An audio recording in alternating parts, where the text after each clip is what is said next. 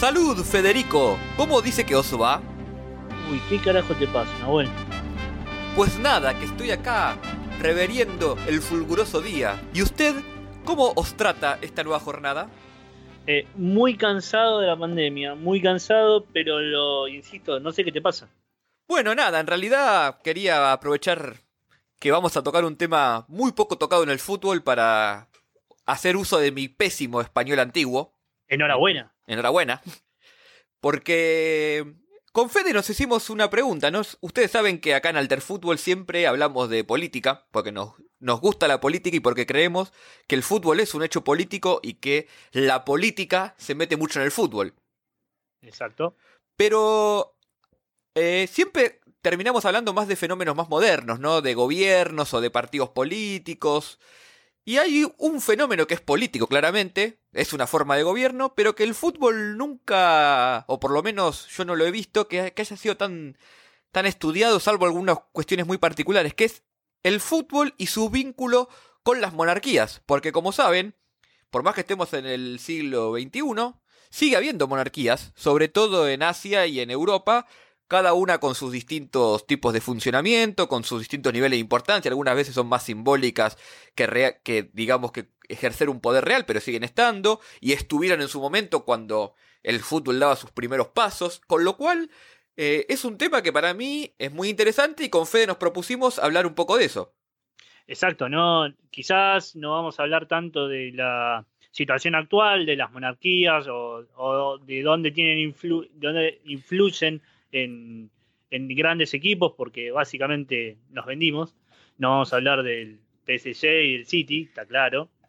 Sí, sí, vamos a, a dejar toda esa parte de lo que serían los capitales de Medio Oriente, sobre todo Arabia Saudita, Qatar y Emiratos Árabes. Eh, vamos a dejarlos para otro capítulo, porque es un tema aparte, sus vínculos económicos con accidentes geopolíticos. Sino que acá lo que queremos es centrarnos puertas adentro de los países. En determinados países las monarquías tienen relaciones muy estrechas o tuvieron, que es lo que vamos a ver hoy con el fútbol, y eso es un poco lo que queremos ver, ¿no, Fede? Exacto, entonces yo te diría que arranquemos por, bueno, siempre viajamos, ahora ¿a dónde vamos a viajar? Bueno, eh, ya que estábamos hablando de Medio Oriente, yo voy a, a quedarme en Medio Oriente, te invito a que, a que te quedes conmigo acá en Medio Oriente, pero vamos a ir a un a un país que no es muy conocido. Eh, salvo quizás porque apareció en una letra de Shakira. Y estoy, y estoy hablando de Bahrein. ¿Qué es Bahrein? Bahrein es una isla, en realidad es un conjunto de islas, pero son dos islas eh, las principales. Que Bahrein es un, es un país que es, es un conjunto de islas, aunque tiene dos islas principales que, bueno, se maneja como una monarquía, en realidad es una especie de emirato, tiene, tiene jeques y una familia real que, que, gobierna la isla desde, que, desde hace años, desde hace siglos, mejor dicho.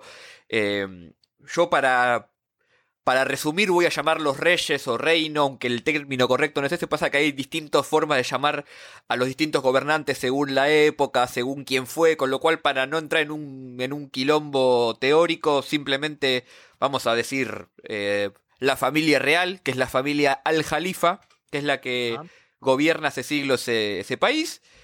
Y, y, es un país que, aparte de, de su historia política, que es muy interesante, eh, y un poco vamos a tener que tocarla ahora para hablar del fútbol, tiene un hecho muy particular con el fútbol, que es que yo la llamo la Islandia del fútbol árabe. ¿Por qué?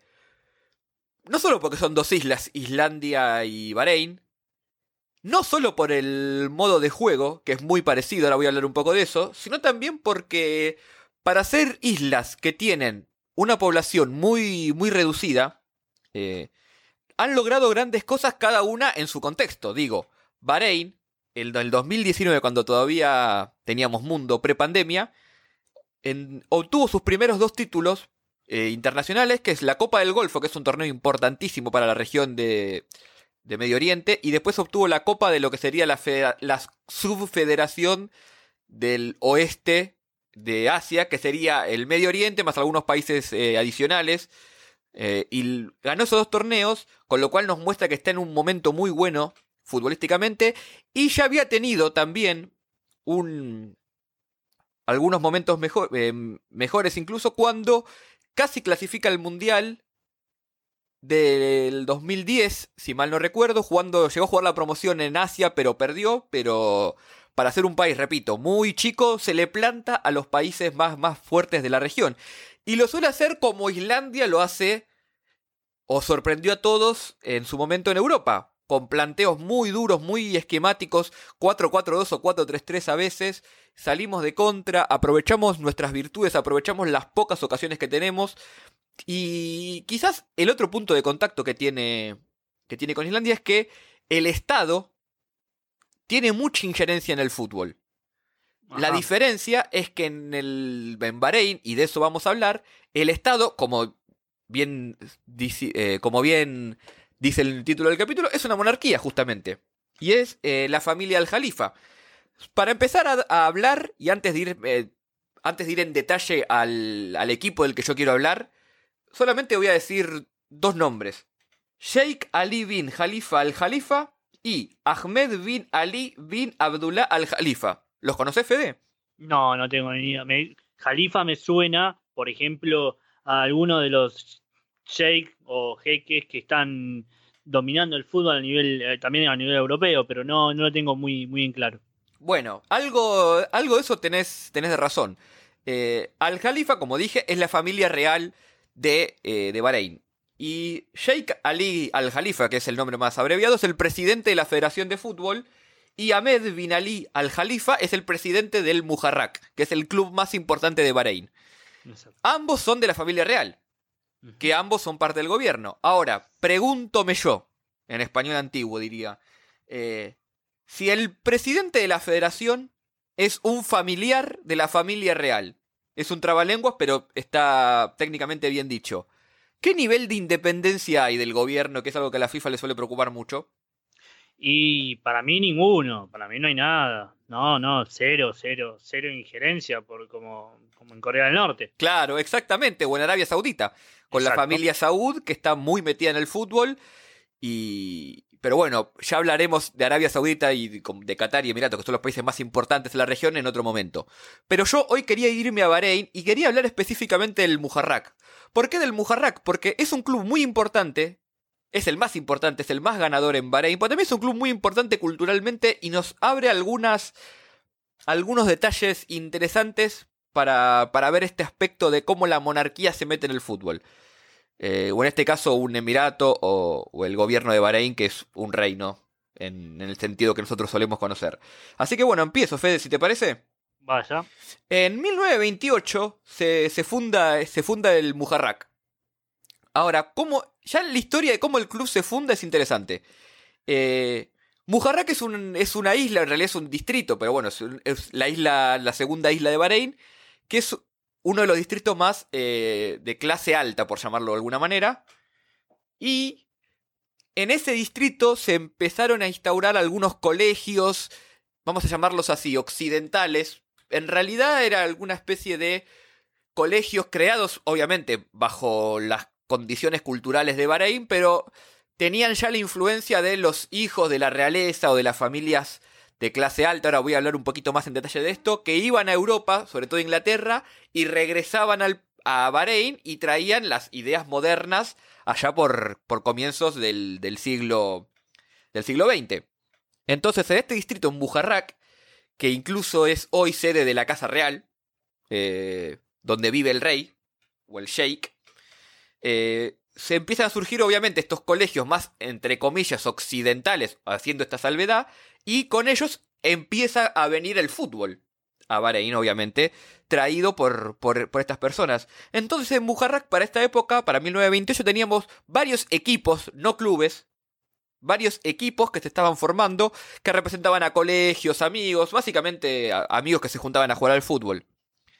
Y en el rey, el rey de, ese entonces, Isa bin Ali al-Jalifa, es un rey muy importante incluso en la historia de Bahrein, es uno de los reyes más longevos que tuvo el reino, y no sé si Medio Oriente, en general, creo que gobernó 60 años más o menos, un, un periodo muy, muy corto de tiempo para los que le preocupa la alternancia en el poder.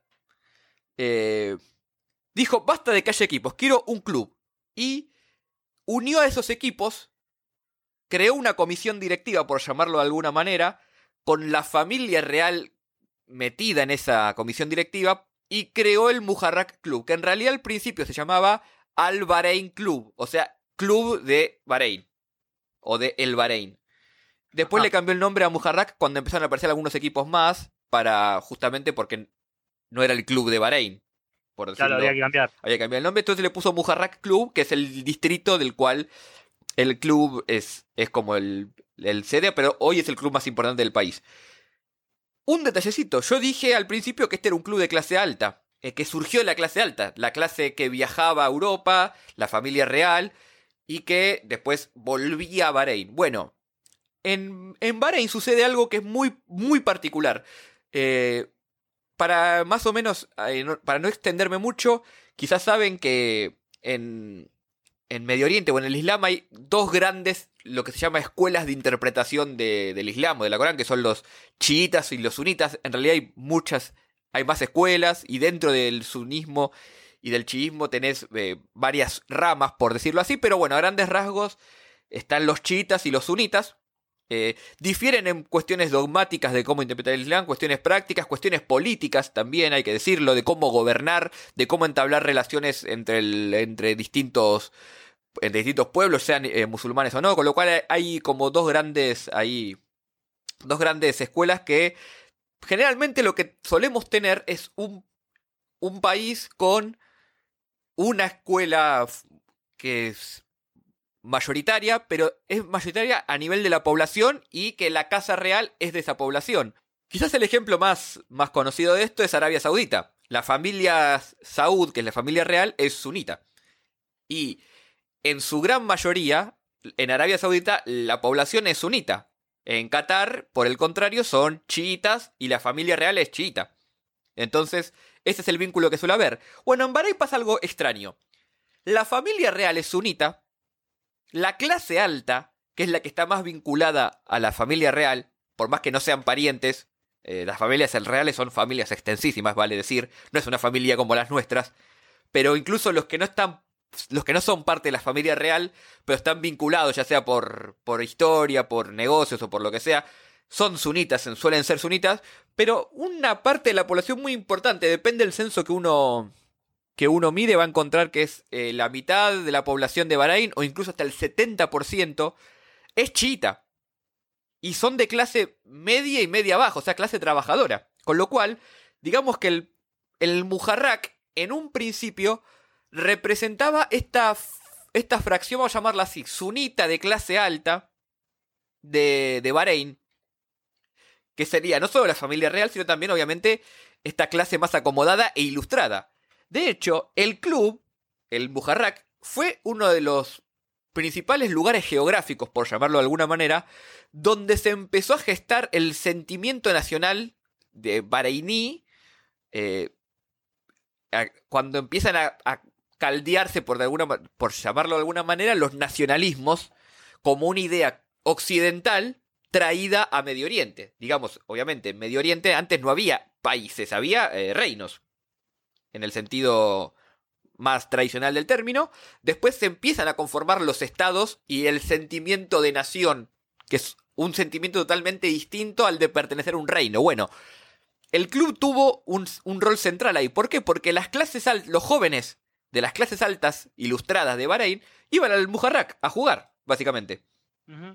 Con lo cual, el Mujarrak, que es el club más antiguo del Golfo, o se hace llamar el club más antiguo del Golfo, es un club netamente político, porque está metida la familia real, y ahora voy a dar algunos ejemplos para decir hasta qué punto está metida la familia real, y también porque es un club que fue epicentro de esta confrontación que después se va a extender en Bahrein, que ahora voy a hablar dos segunditos de eso, so- entre sunitas y chiitas. En Bahrein lo que tenemos es que los clubes suelen representar de alguna manera esta división. Tenemos clubes sunitas y clubes chiitas. Clubes que tienen eh, una hinchada más, vamos a llamarla así, obrera, son clubes chiitas, que pueden después estar comprados o ser dirigidos por algún presidente sunita o incluso algún presidente vinculado a la familia real, pero la base del club es chiita.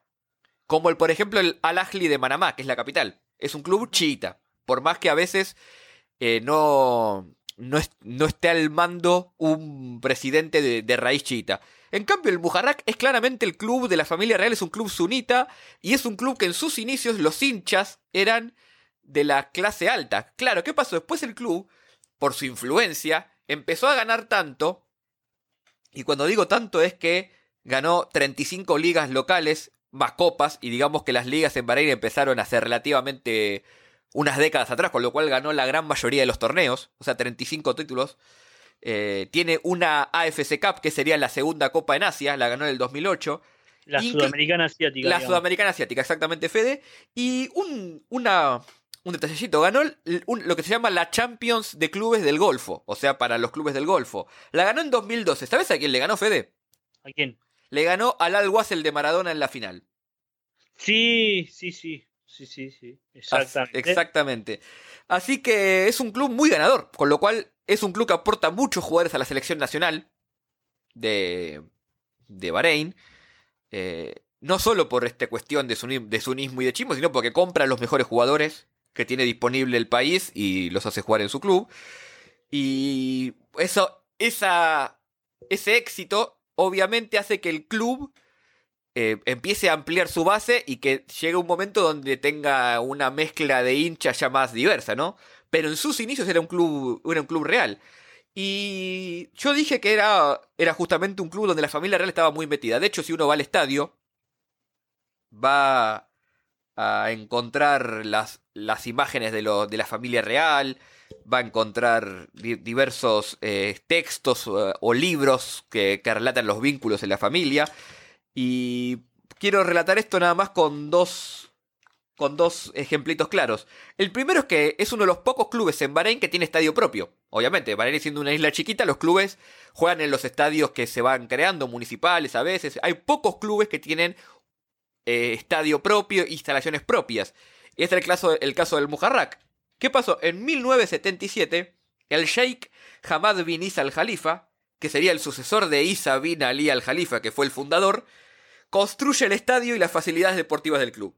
Es decir, que el, Estado, en tanto monarquía, digamos, le aportó los terrenos, el dinero, construyó el estadio, eh, construyó la sede deportiva. No es que le dio dinero al club, no. El, el, el gobierno, por llamarlo de así, porque también así lo es, hizo toda esa obra y de hecho el club lo reconoce eh, porque después es el presidente, el presidente, perdón, el rey mismo, el sheikh, el sheikh, el que da los discursos inaugurales eh, cuando se inaugura el estadio, cuando se hacen los primeros partidos. Es, decir, que eh, el Estado mismo dijo, necesitamos un estadio propio para este club, pone la plata, es un estadio chico de 10.000 personas, pero para Bahrein, que es una nación con muy poca población, es, una cancha muy importante, es un, tiene complejo, complejo deportivo muy moderno, tiene otros clubes, perdón, otras actividades deportivas, eh, con lo cual eh, es más que claro el, aporte de la familia real. Y al día de hoy es así que hay una partida presupuestaria que tendría que investigar si está explícita o no, pero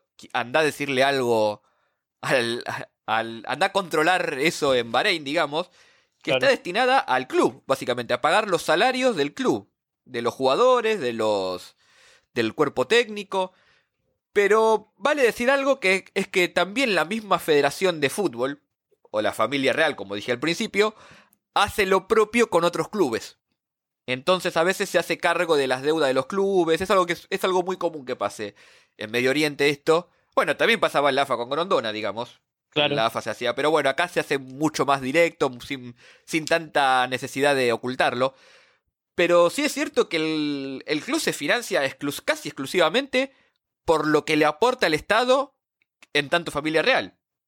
Y para cerrar nada más, Fede, eh, ya, que, ya que hablábamos tanto de, de los vínculos entre, entre los dineros, los dineros, vamos a llamarlo así, los petrodólares de Medio Oriente y Europa, este año la familia real compró un club en Europa, el París Football Club, que está en la segunda división de Francia, y pretende subirlo a la Ligue One y competirle al PSG, al de acá a tres años. Hay que ver si lo logran.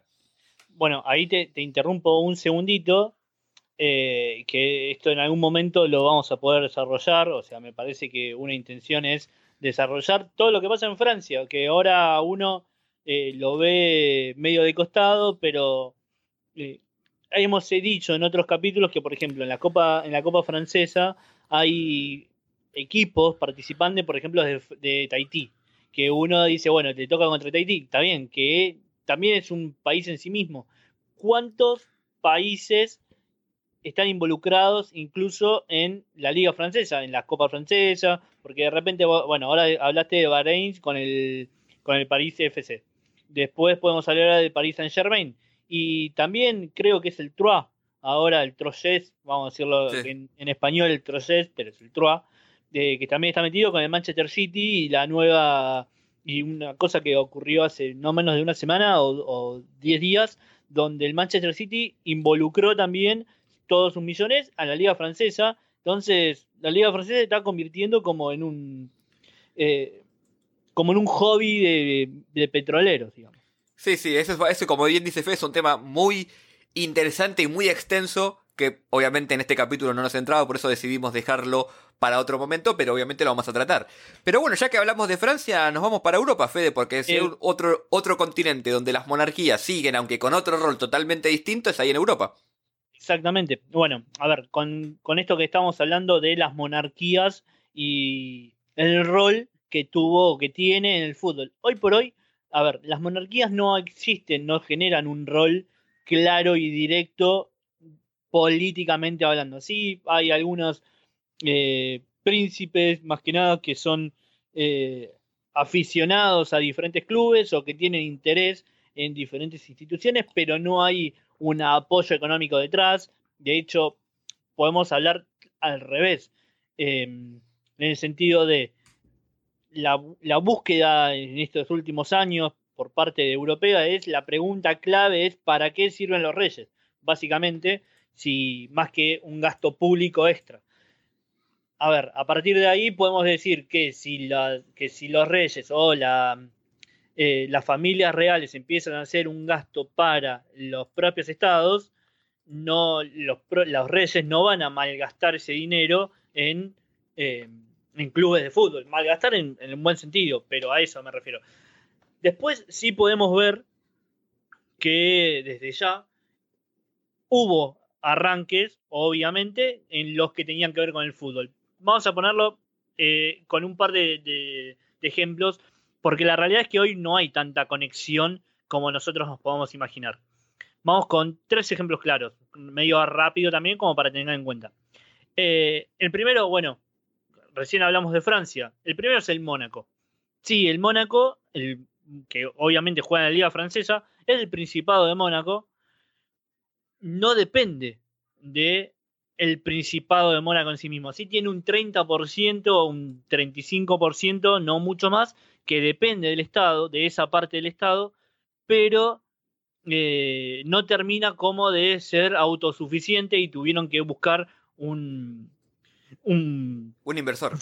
claro, un inversor, un financiamiento, eh, un financiamiento externo que termina siendo un aporte privado porque no puede llegar a, a competir, lo que también es un financiamiento de, de, un, de un empresario estadounidense. Ahí tenemos, por ejemplo, el caso del Mónaco y Francia. Ahora, después, eh, investigando, leyendo, buscando, la realidad es que hubo mucha búsqueda a partir de, de, esta, de esta idea.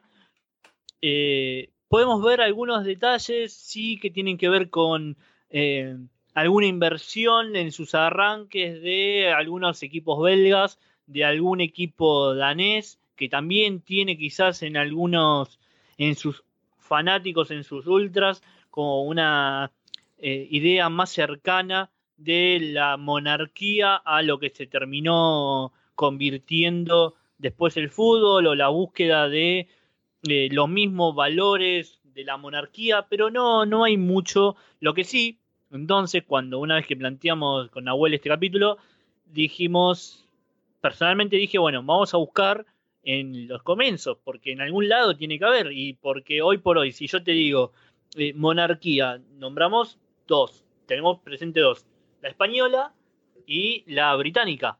¿Por qué? Porque son la reina de Inglaterra y los reyes de España. Básicamente, no, esta mirada eh, que tenemos nos, remite a eso.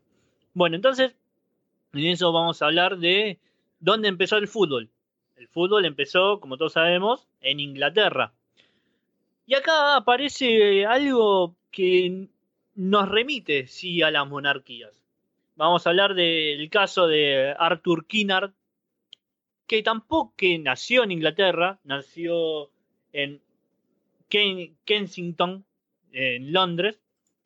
Ahora, este hombre eh, es conocido como uno de los principales eh, desarrolladores del fútbol en Inglaterra. ¿Por qué? Porque fue el presidente más importante de la FA, porque estuvo a cargo de eh, la generación del fútbol, de llevar el fútbol a otras escuelas, a a otros, a otros clubes.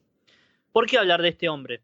Sencillamente porque este hombre podía jugar al fútbol, podía convertirse en un sportsman, como era conocido en ese momento, porque era un noble. Sencillamente por ahí, porque tenía un título nobiliario, aunque nació en Inglaterra, tenía un, un título nobiliario escocés. ¿Por qué? Obviamente, de años atrás, Arthur Kinnard era conocido como un banquero, como un eh, filántropo dentro de la zona, pero que tenía un título nobiliario de mucho tiempo atrás. Este título nobiliario, obviamente, con todo su. De hecho, vamos a decir algo. Se llama. Es Lord Kinnard de Eleventh. Ni el, número más difícil. Eleventh. a partir de ahí, eh, este Lord Kinnard empezó a generar diferentes eh, búsquedas para tratar de que el fútbol tenga más, visión, más, eh, desarrollo en, toda Inglaterra, en todas las, islas británicas principalmente. Eh, todas estas cosas que estoy contando, hay muchas que, aparecen, dicho sea de paso, hay una gran serie de Netflix que se llama Juego de Caballeros, que está medio ficcionado con un par de cosas de lo que, de lo que van pasando con otro gran eh, jugador de ese tiempo que era se llamaba Fergus Suter y que no es el sindicato sino Fergus Suter otro escocés que eh, terminó generando cómo se masificó el fútbol. Muy buena serie para, para, la cuarentena igual. Cortita pero muy buena vale vale decirlo. Sí son 6 7 capítulos que entretienen entretienen, está medio eh, sobredimensionada la figura de ambos, pero entretiene. Sí, sí, no hay que tomarlo al pie de la letra, pero para verla, para verla es entretenida. Totalmente. Entonces, volviendo a ese tema, en algún momento eh, Lord Kinnard lo tenía que desarrollar el fútbol. Y acá hay una cercanía a la realeza que, que si bien no es familia real directa, al tener un título nobiliario sí hay una acción desde la, desde la realeza hasta eh, los, sus súbditos. Esta idea de democratizar el fútbol. Ahora, ¿qué pasa? Lord Kinnard jugó en dos equipos.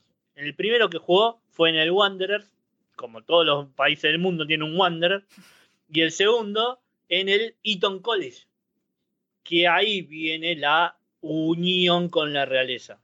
¿Qué es el Eton College? El Eton College es el, la escuela principal de la casa inglesa. Por ejemplo, el rey Carlos, eh, el príncipe Harry y, los, y el resto de los príncipes, el príncipe George, me acuerdo, tres reales, va muy bien, eh, estuvieron justamente, eh, estuvieron allí, estuvieron, estuvieron ahí. Entonces, a partir de ahí sí ya había vínculos con los nobles. También hay que pensar que el fútbol en sus inicios tenía esta idea de aristocracia, de sportsman, que se dividió en un lado el rugby, que después, como no se pudo masificar, terminó quedando como un deporte oligárquico, y, el fútbol, que al masificarse, obviamente ya la oligarquía no le gustó y empezó a mirarlo de reojo a él, a Lord Kinnard y al resto de, las personas que terminaban jugando eh, al deporte. Claro, vale decir que una de las razones por las que el fútbol era amateur y se insistía tanto en el amateurismo era porque de alguna manera le negaba la posibilidad de igualarse a la clase baja, porque tenía que trabajar para poder jugar al fútbol, digamos, no, les daba los tiempos, no había derechos laborales tan, tan masificados en esa época, O sea, entonces era o trabajar o trabajar. Entonces el amateurismo era una forma de mantener el fútbol como un entretenimiento de las clases más altas. Exactamente, y de hecho de eso trata, de esa, volviendo a la serie que recién recomendamos, de eso habla esta, de eso habla, del paso amateur al profesionalismo. Después no, no se mete tanto en nobiliario, no, eso, no, no, pero sí en este paso amateur eh, al, profesionalismo que después terminó llegando. Bueno, después este hombre, Lloyd Kinnard, eh, se convirtió en presidente de la Federación, de la Federación Inglesa, de la FA, eh, y fue el que le dio la principal idea para crear Wembley. Básicamente después con el paso del tiempo se terminó construyendo, pero él fue el ideólogo de la construcción de, un estadio de ese estilo. Entonces, vos me, vos me querés decir que el, el fútbol en Inglaterra no estuvo, por decirlo así, vinculado directamente a la realeza, pero sí surgió en el seno donde la realeza se movía, por decirlo de alguna manera. Exactamente, porque además hay que agregarle algo más. Eh, el principal, el principio del fútbol en las Islas Británicas no termina de ser inglés, sino termina de ser escocés. Entonces, ahí también se suma algo más. Al ser escocés, empezó a correrse. No, no, cada vez más sangre pura inglesa, cada vez más sangre pura inglesa, y al fin y al cabo quedó eh, como un deporte más eh, preferentemente inglés. Em, pero bueno, eso pasa en Inglaterra. Después, así buscando por Europa, vos decís, ¿qué otra cosa hay? O sea, no hay mucho más. Pero hay dos o tres detallecitos que todavía suman. Por ejemplo, ahora que hablamos de profesionalismo, eh, ¿cuándo fue, Nahuel, si me puedes decir, en qué momento se profesionalizó el fútbol en los Países Bajos? En los Países Bajos. Y tiene que haber sido 1920 por ahí. No. El fútbol holandés, el que llegó a la final del Mundial 78, por ejemplo, y que nunca ganó un título, se profesionalizó en el 55. Ah, tarde. Tarde. Es un profesionalismo, un profesionalismo tardío. ¿Y ahí tienen el problema que tenemos nosotros con los títulos? Eh, yo me imagino que sí. el, Willem nunca salió campeón. Bueno, que acá vamos a poner un, nombre. Eh, vos estás jugando contra el equipo del rey. Pero, ¿verdad? Del rey Guillermo II. A ver, hay un equipo que hoy salió, que este año salió en plena pandemia, salió quinto en la Eredivisie, que es el Willem II. Nosotros decimos Willem, no nos interesa y nunca le vamos a dar la, eh, la impronta que eso tiene. El Willem II tiene el nombre de el Guillermo II, Guillermo II de los Países Bajos, que además fue el gran duque de Luxemburgo. Esto en, en el 1500 imaginen un rey, obviamente que los Países Bajos no solamente era lo que ahora vemos de Holanda, o de, ahora se volvió a llamar Países Bajos, sino que tomaba Bélgica, tomaba Luxemburgo, tomaba como grande, un gran, un gran, una gran porción de tierra. Eso quedó muy impregnado en el nacionalismo holandés, quedó muy impregnado y con el correr del tiempo ese nombre de eh, Guillermo, II se multiplicó. A tal punto de que en algún momento hubo un equipo, que un, hombre que decidió llamarle a su club como Guillermo II. Tiene un par de detalles muy, muy chiquitos, pero que suman a, esta idea de del cruce de la monarquía. A ver, la primera es que después de la en, la, en la Segunda Guerra Mundial, cuando eh, todavía el fútbol holandés era, eh, vamos a decirle, fútbol neerlandés, como se dice ahora. A partir de ahí, eh, en la Segunda Guerra Mundial, este equipo, el Willem II, mantenía una tradición que tuvo durante toda su vida, que es jugar con los colores de la bandera. Ese pequeño detalle que era salir a la cancha de azul, blanco y naranja, le terminó generando una pasión muy, nacionalista dentro de los propios hinchas que incluso llegó a que cada vez que estos jugadores llegaban a, un lugar de visitante, los propios hinchas terminaban apoyándose, apoyando al William II por esa situación. Y ese sentimiento terminó ayudando a, eh, de corrido, a la propia monarquía eh, en Holanda, que dicho sea de paso, es una de las que mayor em, aprobación tiene entre sus súbditos. Porque este sentimiento nacionalista terminó jugando a favor de Holanda, eh, incluso durante la Segunda Guerra Mundial, que si bien no, no hubo una gran participación holandesa en la Segunda Guerra Mundial, esta idea de el nacionalismo terminó aflorando y terminó jugándole de alguna forma a favor al Willem II y a favor a, la Casa Real holandesa de Países Bajos. Un detalle muy, otro detalle muy chiquito es, ya cuatro años después de esto, en 1959, 57 por ahí, eh, le pasó una situación muy similar a la que estamos viendo ahora. Eh, pandemia, en vez de una pandemia, ellos tuvieron una epidemia, obvio, mucho más chiquito, de viruela. La ciudad de Tilburgo, que es donde queda el Willem II, tuvo que ser cerrada completamente y solamente la, gente de Tilburgo podía ir al estadio.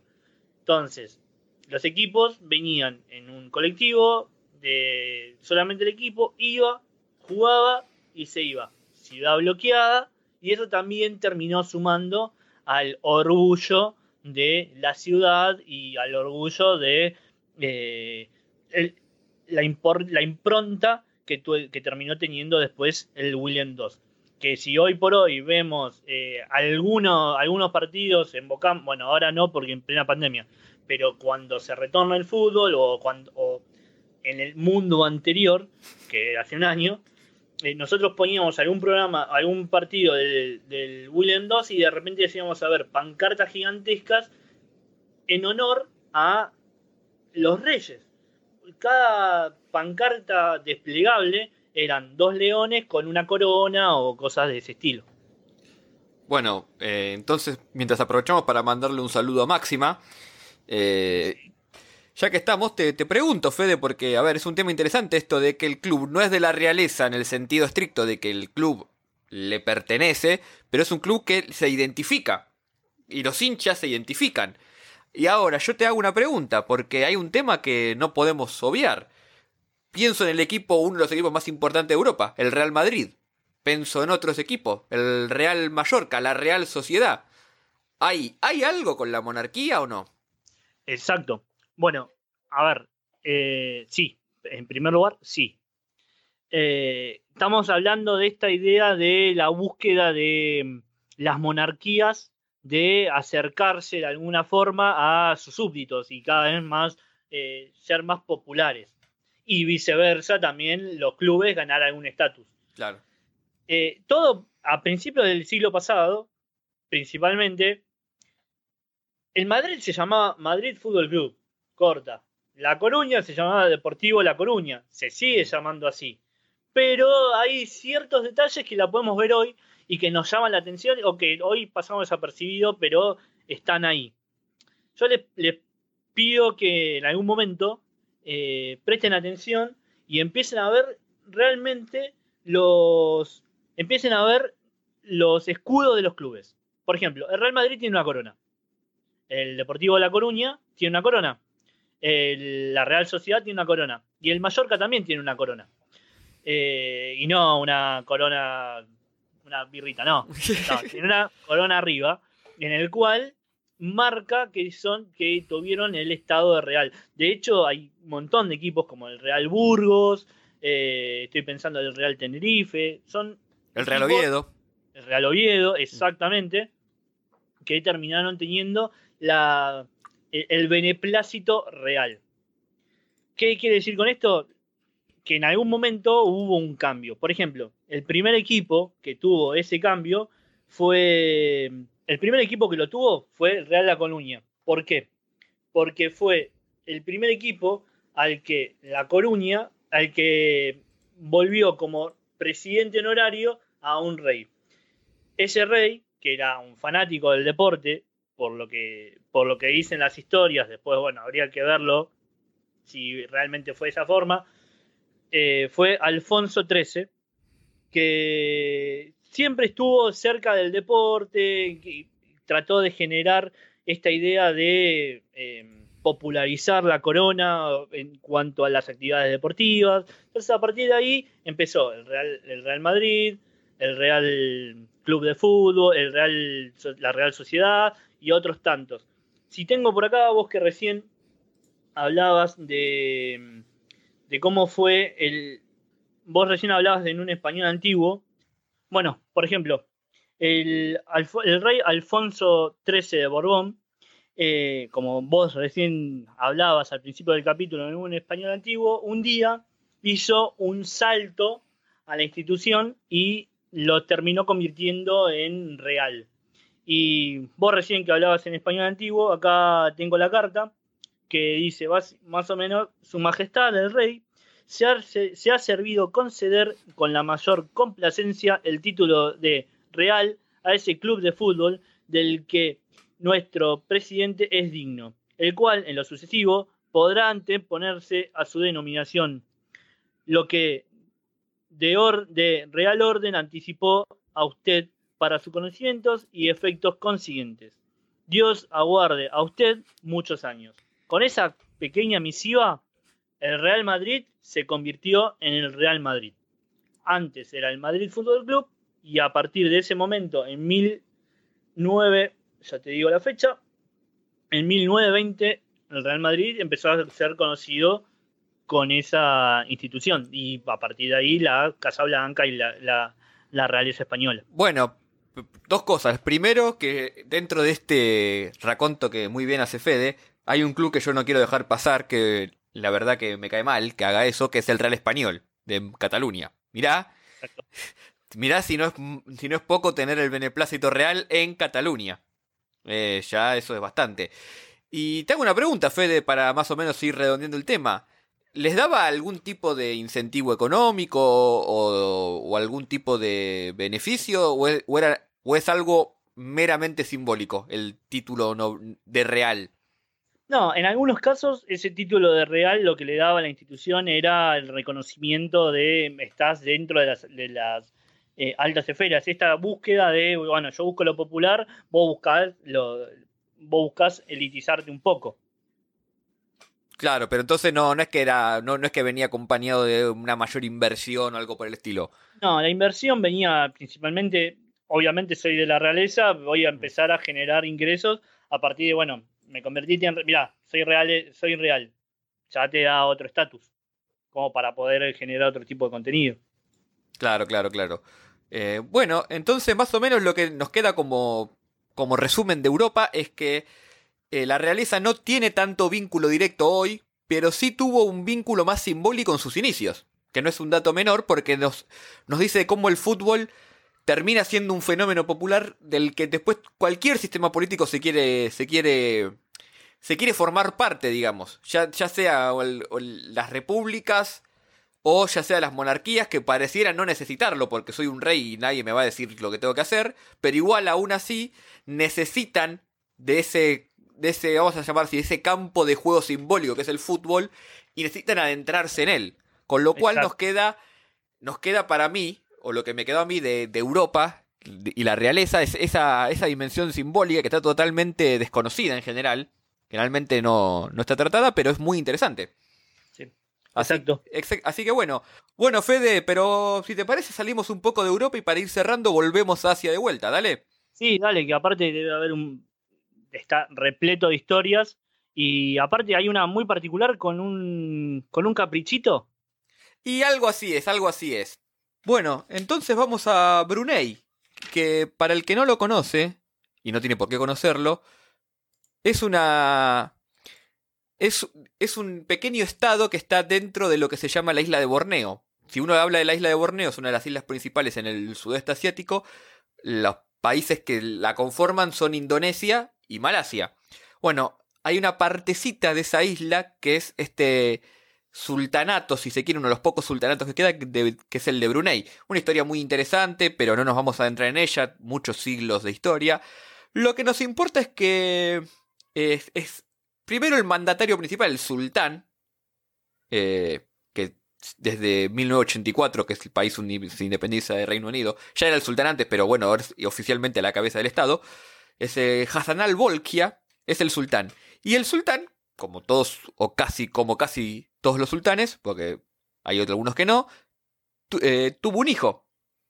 Y hablamos de Al-Muhtadi Bilia, que es el hijo del sultán y es el príncipe de Brunei. Bueno, ¿qué tenemos para, para decir de esto? ¿Por qué es interesante el príncipe de Brunei? Porque el príncipe tiene un club de fútbol. Y cuando digo que tiene, digo literalmente que, que tiene, o sea, es de él, y es el único club de fútbol profesional en Brunei. ¿Cómo es esta historia? Bueno, vamos a, repasarla rápidamente. Eh, se dice que al Mustadí eh, le gustaba mucho el fútbol cuando era más, más chico, allá por los 90. Incluso llegó a atajar. Llegó a atajar, eh, no en la selección, obviamente, pero sí en la zona local. Obviamente no había clubes profesionales, porque si el único que hay es este, no había clubes, pero sí que él, él crea su club para poder empezar a jugar, digamos. Eh, él era arquero, es más, hay un entrenador, un entrenador británico, Mike Lyons, que dice que tenía que avisarle antes a los, a los, digamos, a los rivales que no le peguen muy fuerte el arco para no, no hacer enojar al, al rey, al príncipe, perdón, para que nos demos una idea de, de su nivel, no era el mejor. Pero bueno, llega un momento en que este equipo colegial que tenía él para jugar al fútbol deja de ser un, un equipo así y forma el DPMM.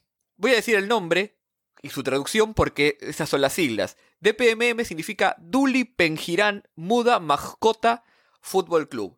Traducido, significa el club de fútbol de Su Alteza Real, el Príncipe de Brunei. Tranqui, ¿no? Pero bueno, para los amigos es el DPMM.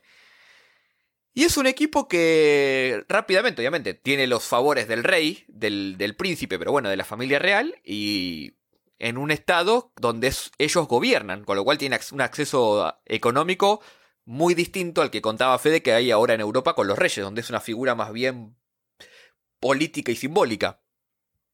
Eh, entonces, obviamente, rápidamente es un, es un club que arrasa la liga local, porque contrata a los mejores jugadores, son el único club profesional, y es un club que es un club que suele ir de liga en liga buscando su lugar en el mundo.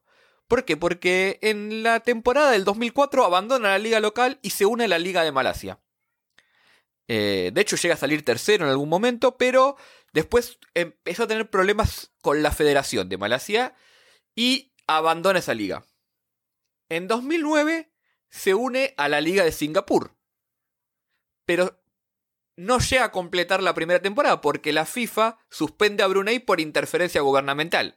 Repetimos, obviamente, cuando hay interferencia gubernamental en una monarquía, ¿no? Porque si hay un Brunei, que debe haberla, también hay en otros países donde no pasa nada, como siempre digo yo, Arabia Saudita, Corea del Norte.